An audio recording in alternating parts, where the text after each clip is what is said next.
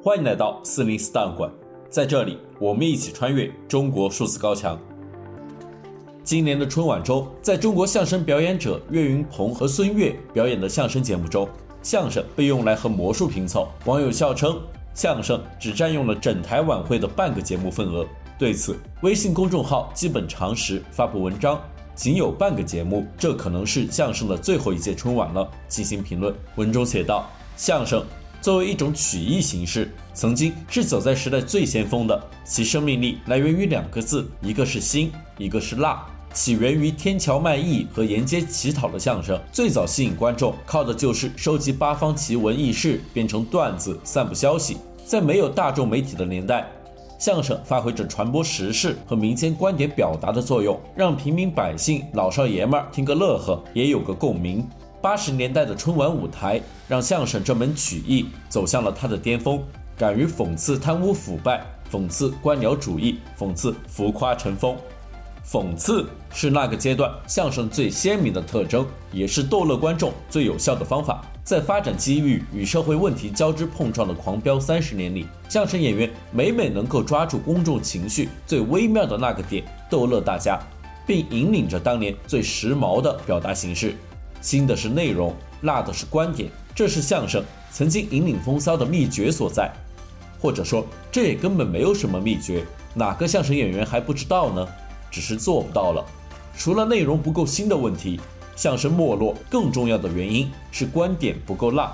很多人以为相声不再好笑，是因为不敢实编真币，不敢触碰时政议题。这当然没错，但不够完整。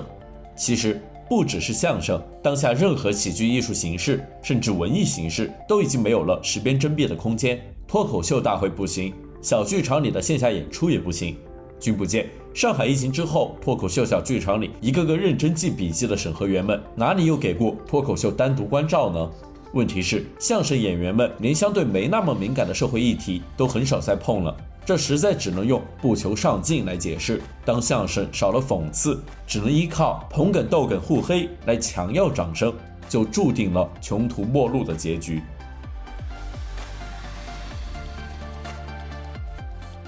尽管。中国的言论审查和舆论管控日趋严峻，国家对公民的监控也无处不在，但我们依然可以看到那些不服从的个体，顶着被删号、被约谈，甚至被监禁的风险，对不公义勇敢发出自己的声音。中国数字时代在四零四文库栏目中长期收录这些被当局审查机制删除的声音。我们关注的第二篇文章来自一月九日微信公众号“金融五道口”发表的文章，一大批城市都揭不开锅了。文中写道：“突然间，一大批城市的财政都穷得几乎揭不开锅了，因为口罩影响，因为核酸花费太多，因为收入在收缩。但最主要的原因在于，地方财政里占大头的土地卖不上价，卖不动了。根据近十年财政部数据。”从二零一七年开始，我国土地使用权出让金占地方财政总收入的比例年年上涨，从没低于过百分之三十。尤其是近两年，土地财政依赖度达到峰值，占比超过了百分之四十。二零二零年，土地出让金占比地方财政百分之四十三点五九，二零二一年占比百分之四十一点八一。什么概念？这意味着地方财政几乎全靠卖地收入支撑。而各地卖地收入又死死捏住了地方财政的命脉。不幸的是，众所周知，因为行情，因为房企，过去一年全国卖地情况都相当差，卖地收入骤降，财政收入大减，穷也就不足为奇了。二零二二年土地市场差到什么程度？全国土地成交量近十年最低。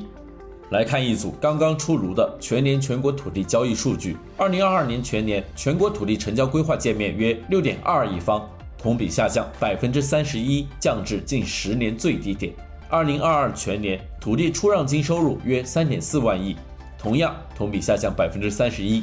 其中一线城市同比下降百分之十九，二线城市下降百分之三十五，三四线下降百分之三十一，还有些城市差到什么地步？土地根本没人要。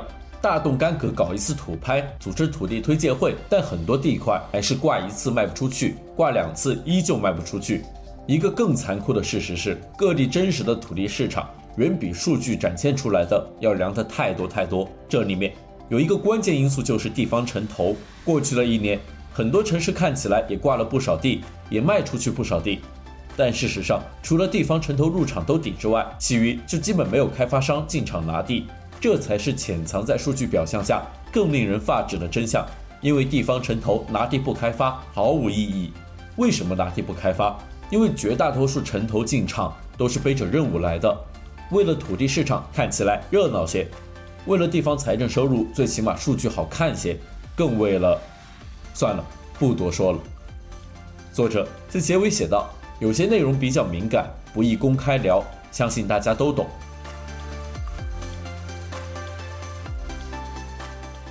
一月十四日，华北平原寒潮过境，在河北中西部的农村，夜间气温已降至零下十二度。今冬供暖季以来，河北邯郸、邢台、保定多地出现居民天然气限购断供。一月十八日，微信公众号“极昼工作室”发表文章，在河北挨过一个限暖的冬天。文中写道：“体会李秀竹家的冷，要从墙上的壁挂炉开始。如果亮起红灯，并伴随着噔噔的警报声，就是天然气又断供了。按照这个冬天停气的规律，若是临近午夜报警，炉子里的热水会在半小时内完全变凉，卧室温度慢慢向零靠近。熟睡的丈夫和两个儿子也会冻醒几次。他伸进孩子的被子探探温度，尚且暖和，但后半夜要是踹开被子。”很可能冻病。李秀竹把双层被子往孩子身下塞了塞，又脱下棉袄盖在孩子脚下才休息。他知道燃气要到早上七八点才来，起身去关壁挂炉，给孩子盖被，成了他停气期间几乎每天夜里必做的事。